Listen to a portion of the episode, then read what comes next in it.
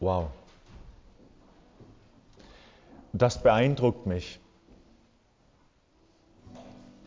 Gott dwut, also ich weiß nicht, welche Sprache das ist, äh, aber er liebt dich bedingungslos. Hey, das ist cool. Das begeistert mich. Seine Liebe ist unabhängig von meinem Verhalten.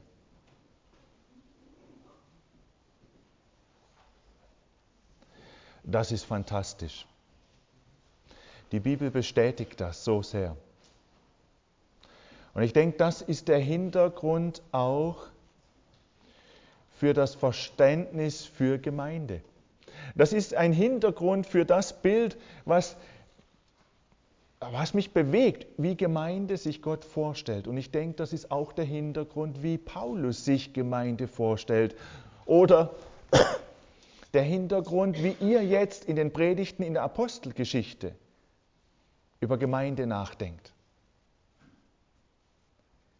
Die Liebe Gottes, die bedingungslose, die anhaltende, die man sich nicht verdienen kann, die ist die Grundlage.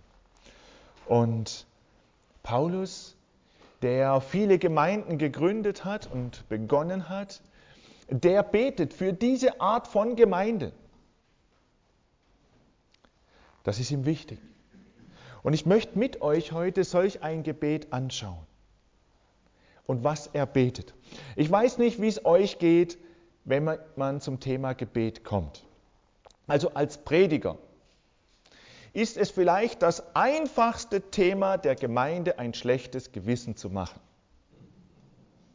Wenn ich die Frage stellen würde, hat jemand den Eindruck, genug zu beten, wird sich keiner trauen? Ich. Traut sich keiner. Und viele Predigten gehen in die Richtung und wir gehen alle nach Hause mit schlechtem Gewissen. Das haben wir eh so oft als Christen, weil wir es eh nicht schaffen, was die anderen von uns erwarten. Und es ist nichts gewonnen.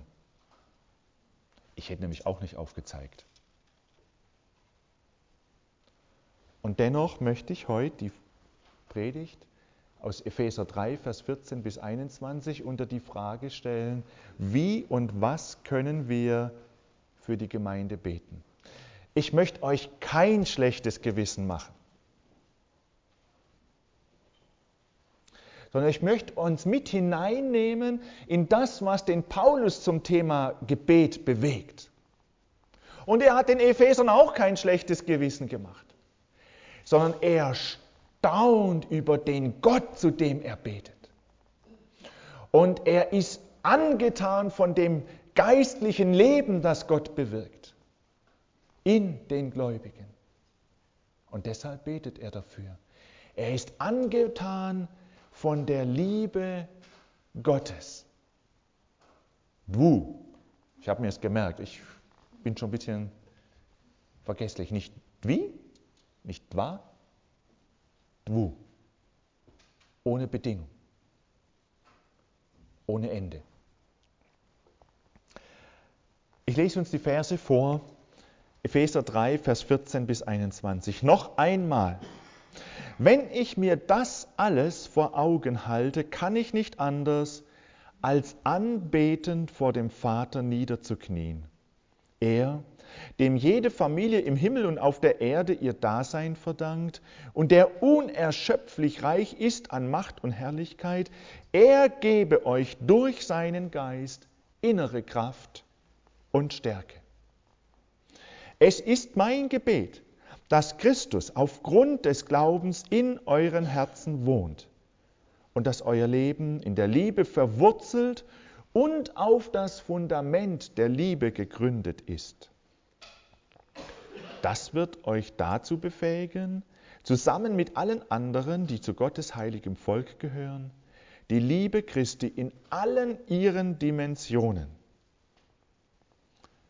zu erfassen, in ihrer Breite, in ihrer Länge, in ihrer Höhe und in ihrer Tiefe. Ja, ich bete darum, dass ihr seine Liebe versteht, die doch weit über alles Verstehen hinausreicht, und dass ihr auf diese Weise mehr und mehr mit der ganzen Fülle des Lebens erfüllt werdet, das bei Gott zu finden ist. Ihm, der mit seiner unerschöpflichen Kraft in uns am Werk ist und unendlich viel mehr zu tun vermag, als wir erbitten oder begreifen können, ihm gebührt durch Jesus Christus die Ehre in der Gemeinde von Generation zu Generation und für immer und ewig. Amen. Wie und was können wir für die Gemeinde beten? Zuerst kommt das Wie. Das Gebet des Paulus hier, das steht ja nicht im luftleeren Raum, sondern er hat ja schon zweieinhalb Kapitel geschrieben. Und wenn er hier einsteigt und sagt, noch einmal, dann knüpft er all, an das alles an. Und ich möchte das mit euch tun im Schnelldurchgang. Und zwar wenn wir miteinander auf diesen Gott schauen, der bedingungslos liebt, der uns Heil erwirkt hat, dann führt uns das unweigerlich ins Gebet. Paulus schreibt am Anfang des Epheserbriefes, vielleicht ist euch das bekannt, da ist ja so ein ellenlanger Satz, der geht über zehn Verse im Griechischen. Äh, da schreibt er im Vers 3, Gepriesen sei Gott, der Vater unseres Herrn Jesus Christus. Er, gepriesen sei er für die Fülle des geistlichen Segens, an der wir in der himmlischen Welt durch Christus Anteil bekommen haben. In Jesus Christus haben wir alles, was es an Gottes Segen gibt, schon da. Hey, wer sich als Christ arm und winzig und klein vorkommt, hat ein Bild von Gott, der ist winzig und klein. Aber in Jesus ist das sichtbar geworden. Du bist kein armes Würstchen. Du bist nicht winzig klein. Du bist nicht ungeliebt. Der Rest der Welt kann dir sagen, du bist eine Null. Und überall werden wir zu einer Nummer gemacht. In Gottes Augen hat er dich mit Jesus überreich beschenkt.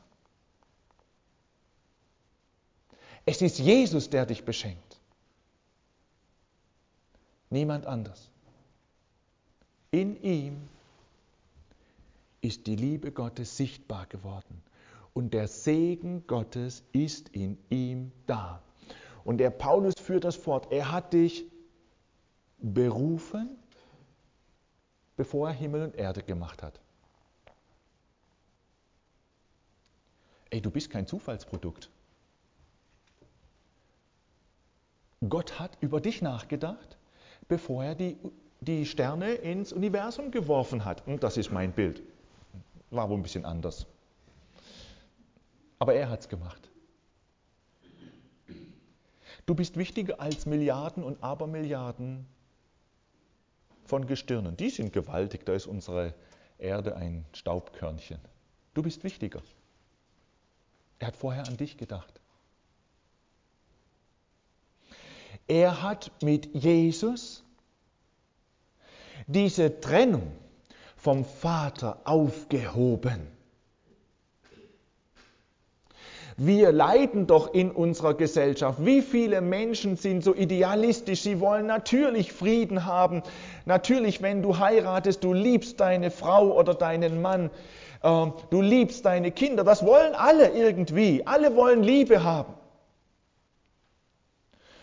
Und wenn ich die Realität anschaue, dann ist vieles zum Weinen und da gibt es eine Menge von Tränen. Merken wir was von der Zertrennung? Der Trennung zwischen Gott und Mensch und Jesus steht dazwischen. Und er sagt, ja, es ist zum Weinen und mir ist das nicht egal. Jesus hat es in Ordnung gebracht, er hat die Brücke gebaut und hat den Müll nicht klein geredet. Ist ja alles nicht so schlimm, wird ja alles wieder gut. Nein, nein, Das ist, es schmerzt und Menschen gehen kaputt. Und Jesus hat es getragen. Und dann heißt es, er hat uns mit seinem Geist versiegelt. Das ist, wer sich mit dir anlegt, legt sich mit dem Eigentum Gottes an.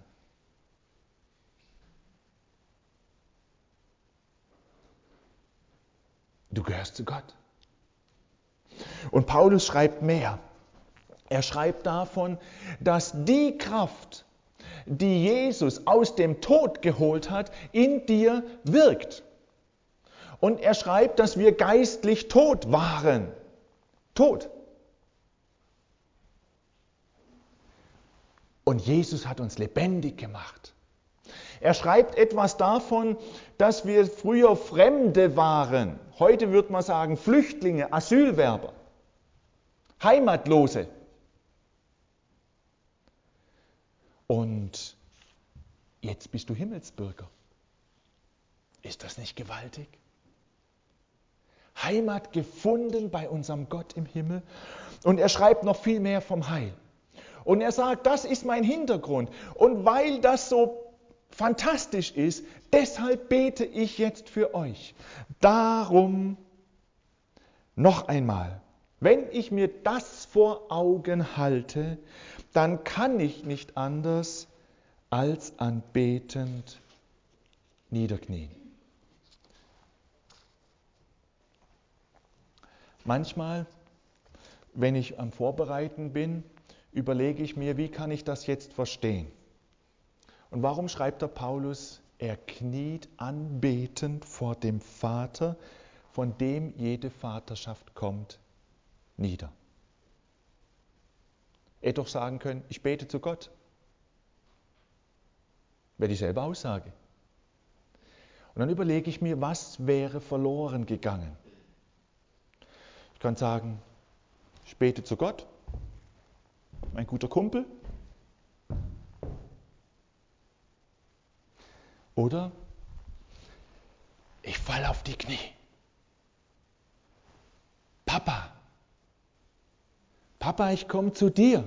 Ich halte es nicht aus, aber du liebst mich. Papa, ich kann es nicht.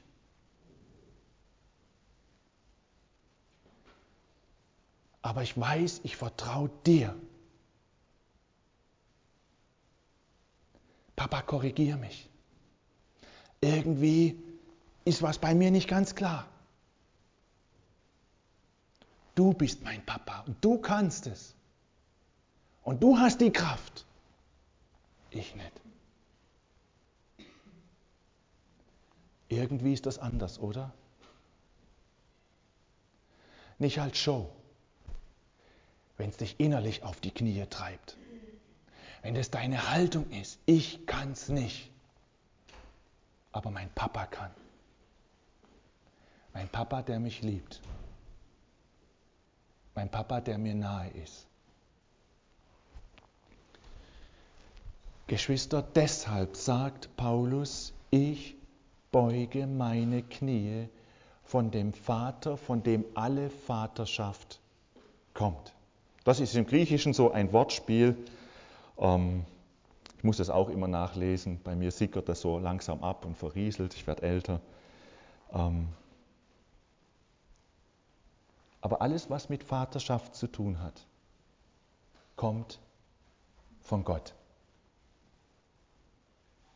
Und da ist für mich drin Nähe, Nähe des Vaters. Auch wenn wir vielleicht einen Vater erlebt haben, der alles andere als nah war. Aber da ist auch drin, mein Papa, auf den kann ich mich verlassen. Mein Papa, der kümmert sich um mich. Mein Papa sorgt für mich. Mein Papa, das ist eine Autorität und zwar im guten Sinn, nicht im kein Despot. Mein Papa ist kein Weichei, so ein Wickelwackel und du weißt nie, wo du dran bist. Sondern Gott, mein Vater, ist jemand, der steht, auf den ist Verlass. Und der bringt mich und begleitet meine Entwicklung weiter. Er bringt mich zur Entfaltung. Er zeigt mir auch meine Grenzen. All das ist Vaterschaft. Wie können wir für die Gemeinde beten? Indem wir selbst auf Gott schauen und indem wir uns hinknien vor dem Vater und weil, weil dieser Vater, das ist ja auch der, der die Macht hat, der Kraft hat. Und zu diesem Vater bete ich mit einem kindlichen Vertrauen. Wenn Gott mein Papa ist, dann bin ich sein Kind. Dann kann ich mich fallen lassen in die Hände meines himmlischen Vaters. Jetzt gerade, äh, bin gestern erst zurückgekommen von den Allianz Gebets- und Fastentagen in Windisch-Garsten. Wir haben uns fünf Tage lang mit dem Vater Unser beschäftigt. Ich durfte die Bibelarbeiten auslegen. Papa, Kind Gottes sein ist gewaltig. Der heilige, mächtige Gott wut dich, liebt dich bedingungslos. Das ist unabhängig von deinen Gefühlen. Die sagen dir vielleicht was anderes. Aber Paulus bleibt nicht da stehen, er geht weiter. Er nennt jetzt der Gemeinde, und das möchte ich anschauen unter der Frage, was können wir denn jetzt für die Gemeinde beten? Und ich erinnere mich, und ich muss euch das bekennen, wie ich oft gebetet habe für die Gemeinde. Herr, schenke, dass dieses Programm gut läuft. Schenk bitte, dass genügend Teilnehmer sind. Herr, da ist jemand krank, und da gibt es eine Schularbeit, die ist ganz wichtig. Und natürlich wollen wir, dass Menschen dich kennenlernen. Und dann war das so ziemlich am Ende. Und ich denke, für das können wir alles beten. Das ist alles nicht falsch. Aber ich frage mich heute, ist das nicht ein klein bisschen oberflächlich? Wisst ihr, da bete ich für beim Eisberg das eine Siebtel, was oben aus dem Wasser rausschaut. Und die Grundlage lasse ich aus dem Spiel. Und der Blick des Paulus, der geht jetzt auf die Grundlage. Und er sagt uns dort, er fängt an, er, der unerschöpflich reich ist an Macht und Herrlichkeit, gebe euch durch seinen Geist innere Kraft und Stärke. Es geht um Kraft. An was denkt ihr, wenn ihr an Kraft denkt? Ich weiß es nicht. Ähm, wir Männer vielleicht. Ich darf hin und wieder in einem Auto mitfahren. Ähm, so meistens im Sommer, so einmal ein paar Kilometerchen. Ähm, das gehört einem weitläufigen Verwandten meiner Frau. Und in einem Auto mit 450 PS zu sitzen, ist nicht schlecht. Der Sound ist satt. Ist das Kraft für dich?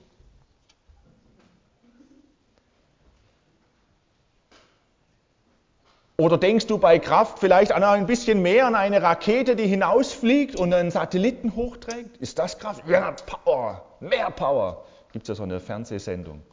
Mehr Power. Und alles geht in die Luft bei dem Knaben. Ich weiß nicht, an was denkt ihr bei Frauen bei mehr Kraft? An einen Mann, an den ich mich anlehnen kann,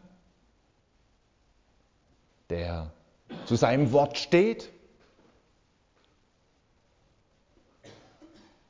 Paulus schreibt hier Kraft am inneren Menschen. Das heißt, für ihn steht nicht im Vordergrund die sichtbare Kraft. Ja, wir können das. Ich kann das als Christ. Ich krieg das hin. Wir als Gemeinde, wir kriegen das hin. Wir ziehen das Programm durch. Wir sind super. Wir sind besser als die Nachbargemeinden. Schaut her. wir kriegen es hin. Wir haben mehr Leute, wir haben das bessere Programm, mehr Stunden, die wir anbieten können, mehr Mitarbeiter, mehr Spenden, das schönere Gebäude, das größere Gebäude. Eine Menge Kraft. Und Paulus schreibt vom inneren Menschen. Da, wo die Entscheidungen fallen. Wisst ihr, das ist da die Wurzel. Er geht an die Wurzel, die den Unterschied macht, wie wir unseren Glauben ausleben. Da, wo ich entscheide, wie ich umgehe mit meinen Mitmenschen. Wo ich die Entscheidungen treffe, wenn es niemand sieht. Die aber alle Auswirkungen nach außen haben. Daran ist Gott interessiert. Und das ist die Kraft, die uns zu Zeugen macht. Ihr werdet das in der Predigt über Apostelgeschichte 1, Vers 8 gehört haben. Der Heilige Geist kommt auf euch und gibt euch Kraft. Warum? Damit ihr Zeugen seid. Gottes Geist möge, so betet Paulus, in uns wirken am inneren Menschen damit wir Entscheidungen treffen, die mit Gottes Willen übereinstimmen. Die geprägt sind, und das ist das nächste Anliegen, das er hat, von Jesus. Er bittet, dass Christus durch den Glauben in unseren Herzen wohnt.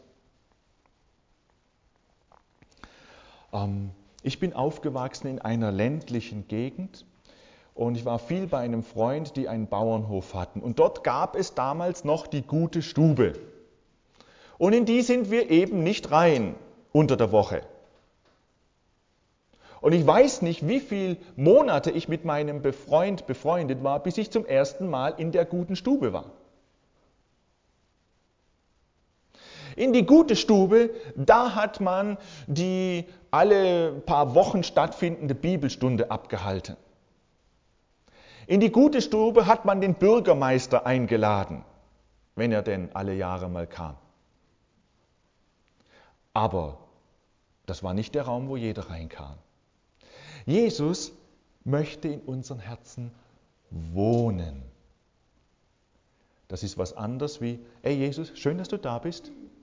Nimm dich mit, hier ist die gute Stube. Hey, da ist kein Dreck, da bin ich ja nie drin. Und wenn ich da nicht drin bin, dann gibt es da, ist auch keine Unordnung. Hey, guck mal, wie klasse ich bin. Setz dich nieder. Das Sofa ist nicht abgenützt. Alles spiegelt. Die Blumen haben wir gerade frisch noch rein. Das beste Geschirr. Einmal im Jahr wird es gebraucht. Und irgendwie habe ich den Eindruck, habe ich das mit Jesus auch manchmal so gemacht. Herr Jesus, komm in den Raum, den habe ich immer aufgeräumt. Ich streng mich an, Jesus. Ich streng mich so an. Und da komm hin, schau hin, wie mein Leben toll ist. Aber, aber bitte nur in die gute Stube und dann über den Gang ins Bad. Aber das sind Räume, die, die sind zu. Zur Vorsicht kann ich ja zusperren. Wisst du, Jesus, wenn Jesus bei dir wohnen möchte, der wird nirgends hingehen, wo du ihn nicht hinlässt. Aber es könnte sein, dass er mal an die Tür klopft und sagt, du, ähm, ich darf doch mal gerne einen Stock dir vergehen. Oh weh. Ich tat in den Keller, wo die Leichen begraben sind, da riecht es so komisch. Echt, du, es tut mir leid, wenn du da unten Leichen hast. Er möchte sie mit dir heben und rauswerfen aus dem Haus. Jesus möchte in deinem Leben wohnen. Er möchte nicht ab und zu zu Gast sein. Und dafür betet Paulus. Ich bete, dass Jesus in der Gemeinde wohnt und im Leben eines jeden Gemeindegliedes. Wow. Jesus in jedem Zimmer und keine Leichen mehr im Keller. Raus mit dem Moder. Er wird noch mal ein bisschen riechen, wenn man den Mist ausertragen muss. Ist so. Aber dann ist er weg. Lieber einmal kurz die Nase zu, wie fortwährend im Gestank sitzen. Den kriege ich nämlich so da unten, das kriege ich nicht luftdicht abgeschlossen. Und immer die Angst, irgendwann wird doch mal einer den Schlüssel nehmen und rumdrehen und Oba steigen. Und jetzt kommt für mich ein Höhepunkt. Paulus bittet, als drittes Anliegen nennt er, dass euer Leben in der Liebe verwurzelt und auf das Fundament der Liebe gegründet ist. Das sind eigentlich zwei Bilder. Tief eingewurzelt.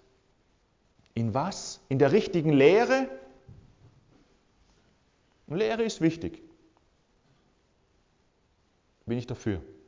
Aber hier steht was anderes in der Liebe Gottes. Warum? Damit wir uns aus dieser Liebe Gottes ernähren. Deshalb betet er dafür.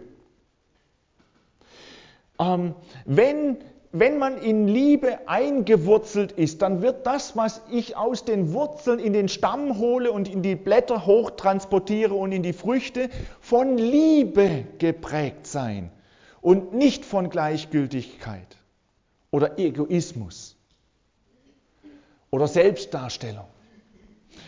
Wisst ihr, die Liebe, die macht den Unterschied. Deshalb betet Paulus dafür, dass wir darin festgewurzelt sind. Und ihr kennt es, wenn Stürme gehen. Ähm, es gibt ja manchmal, wenn so ein Sturm über ein Land geht, dann gibt es ganze Ecken in einem Tal, da sind die Bäume alle um. Die meisten Bäume bei uns sind Fichten. Und die Fichten sind vielleicht 30 Meter hoch. Das Wurzelwerk ist oft nur ein Meter tief, hat vielleicht zwei, drei Meter Wurzeln in die Breite, vielleicht ist ein klein bisschen mehr, aber wenn die umgefallen sind, ist der Haufen des Wurzelwerks vielleicht so hoch vom Boden. Auf 30 Meter Länge ist das für mich nicht ganz viel. Das hat nicht gehalten. Aber wenn wir tief gewurzelt sind, es gibt Eichen, es gibt Tiefwurzler, Pfahlwurzler, da gehen Wurzeln mehrere Meter in die Tiefe. Da bricht vielleicht ein Ast ab, aber der Baum bleibt stehen. Er betet, seid in der Liebe verwurzelt, damit ihr im Sturm stehen bleibt. Und wisst ihr was? Erst in der Krise, im Sturm kommt doch raus, ob jemand stehen bleibt oder nicht. Wenn kein Sturm geht, bleibt das Ding stehen. Ist locker. Wenn kein Sturm ist, ist es leicht, als Christ zu leben wenn der Sturm bläst, dann bin ich herausgefordert. Ich habe es selbst erlebt. Ich bin selbst fast untergegangen. Ich weiß, was das heißt. Wisst ihr, ich weiß nicht, ob ich es schon mal gesagt habe. Ich habe mit nach fast 35 Jahren als Christ zum ersten Mal geweint darüber, dass mich Gott liebt. Habe ich da vorher dran geglaubt? Ja. Aber wenn du dastehst in einer Situation und den Eindruck hast, mein Leben zerrinnt mir wie Wasser zwischen den Fingern. In der Jungschar macht man ja so Spiele manchmal, ja. Transportiert man Wasser mit den Händen. Zwei Meter und dann schaut, welche Gruppe bringt am meisten hin, da bleibt erschreckend wenig übrig. Und wenn du die Finger aufmachst und den Eindruck hast, es ist wie Wasser. Ich kann es nicht halten. Dann entdeckt man, Gottes Liebe ist Dwu-Liebe. Ich bin dir so dankbar für das Beispiel. Das ist Liebe, die ist nicht an eine Vorbedingung geknüpft. Ich konnte damals nicht anders als weinen, weil mich das überwältigt hat. Gott liebt mich, auch wenn ich nach meinen Fragen, die ich mir gestellt habe, vielleicht mehr als die Hälfte meines Lebens falsch gelebt habe und nicht für diesen Dienst berufen bin. Mich hat es in Frage gestellt. Es hat mich überwältigt, die Liebe Gottes. Deshalb betet Paulus, dass wir in der Liebe Gottes verwurzelt sind, dass wir aufgebaut sind in der Liebe Gottes. Und jetzt geht er dahin. Jetzt betet er ja nicht wenig. Er wir sollen gestärkt werden am inneren Menschen. Er betet, dass Jesus in uns wohnt. Er betet, dass wir verwurzelt sind in der Liebe Gottes. Warum? Damit wir jetzt coole Christen sind. Damit wir besser sind als die Nachbargemeinde. Steht alles nicht da. Jetzt sagt er, er betet diese Anliegen damit wir die Liebe Gottes tiefer verstehen. Autsch.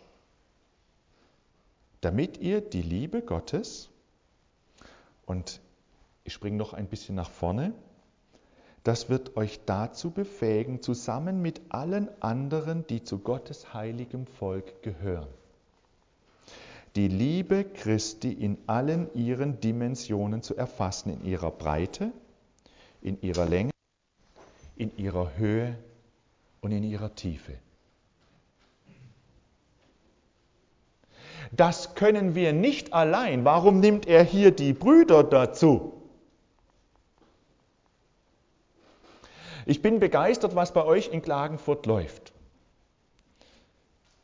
Dass man da miteinander arbeitet über Gemeindegrenzen hinausgeht. Ja, manchmal hat man ein bisschen Bauchweh und wert es und sind ein bisschen anders und die riechen ein bisschen anders.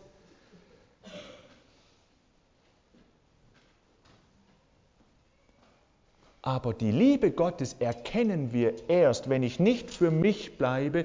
Die kann ich nur in der Gemeinschaft mit den anderen Geschwistern erkennen.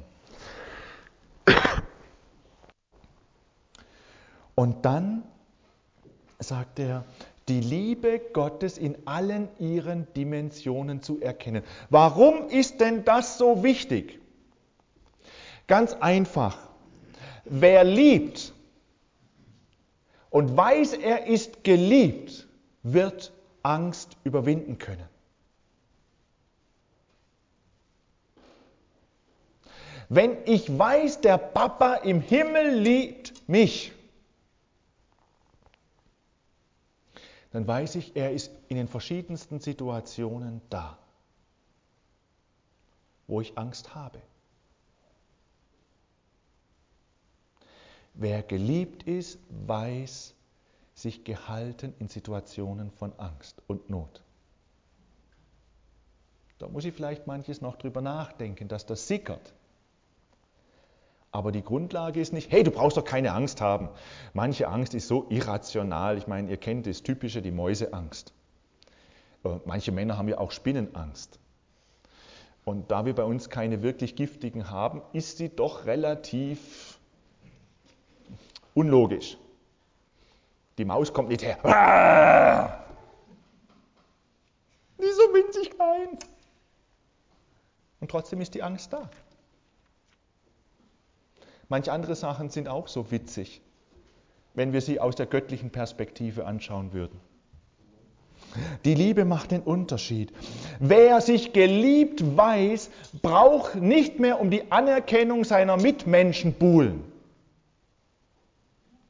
Wer sich von Gott geliebt weiß, muss sich nicht verbiegen, damit er anderen Menschen gefällt und deren Wohlwollen nicht verliert. Deshalb sagt Gott, er betet Paulus, dass ihr die Liebe Gottes erkennt. Und wer sich geliebt weiß, der hat Bedeutung. Der muss nicht alles tun, damit er vorne steht. Geschwister, das gibt es in unseren christlichen Kreisen alles auch. Das ist nicht nur bei den Menschen außerhalb der Gemeinde. Das gibt es bei uns alles auch. Deshalb betet Paulus dafür. Das erste Anliegen ist, das er hat, das erste Ziel dass ihr die Liebe Gottes erkennt, weil das wird uns verändern.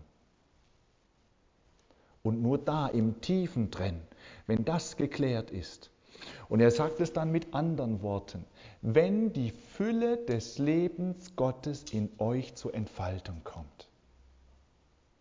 Geschwister, Zeugen sind wir nicht, weil wir das, die beste Methode haben oder weil wir den richtigen Prediger haben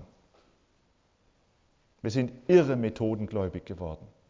Und die schwappen so alle paar Jahre drüber, die kommen mal aus Amerika, mal aus Deutschland. Und dann gibt es die heiligen Orte, zu denen man fliegt. Und äh, die machen es dann. Ah, ah. Es ist unser Gott. Und wenn ich diese Liebe verstehe und das Evangelium, dieses Belebende, dieses Lebenswasser, das er mir gibt, und das mich erfüllt von innen, dann wird es Auswirkungen haben. Und deshalb betet Paulus, dass ihr die Liebe erkennt und die Fülle des Lebens, die Gott uns schenken möchte. Und dann kommt er zum Schluss. Und das ist gewaltig. Und ich freue mich, dass der Gottesdienstablauf heute so ist. Dann führt uns die Größe Gottes zur Anbetung. Er schließt ihm, der mit seiner unerschöpflichen Kraft in uns am Werk ist und unendlich viel mehr zu tun vermag, als wir erbitten oder begreifen können. Ihm gebührt die Ehre durch Jesus Christus in der Gemeinde. Von Generation zu Generation. Für immer und für ewig. Wenn wir gleich zur Anbetung kommen, haben wir Grund, Gott von Herzen anzubeten. Er schenkt noch viel, viel mehr. Aber wenn ich die Größe Gottes erkenne, wenn ich in dieser Beziehung bin als Kind und staune, Papa, Papa,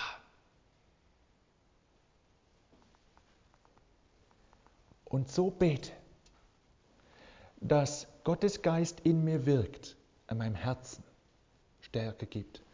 Wenn Jesus in mir wohnt und ich auf der Liebe aufgebaut bin